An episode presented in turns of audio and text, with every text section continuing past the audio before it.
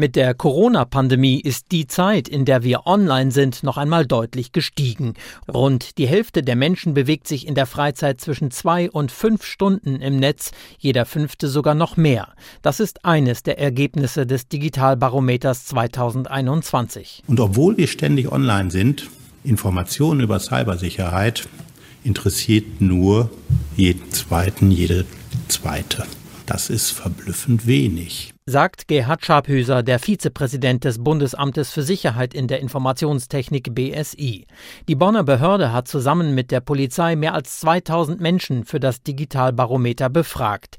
Und jeder Vierte musste zugeben, ja, ich bin schon mal Opfer von Cyberkriminalität geworden.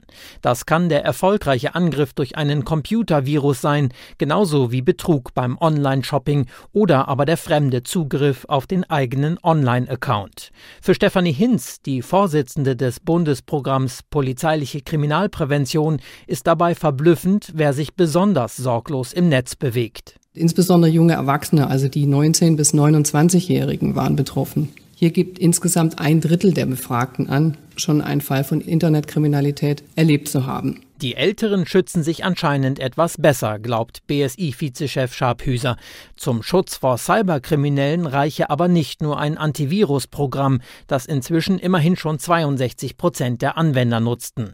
An vielen Stellen gebe es noch deutlichen Nachholbedarf, und zwar in allen Altersgruppen. Zum Beispiel, wenn es darum geht, dass nur knapp ein Drittel der Befragten auf ihren Geräten die automatischen Updates aktiviert hat. Denn wie wird man angegriffen? Sehr häufig darüber, dass Schwachstellen in den Systemen sind und Angreifer nutzen diese sehr schnell aus.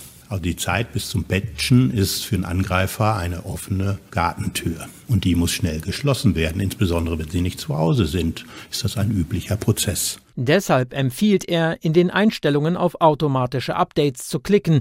Dann würden die jeweils neuesten sogenannten Patches, die aktuelle Sicherheitslücken schließen, so schnell wie möglich installiert. Genauso empfehlenswert sei es, mit einem Passwortmanager zu arbeiten.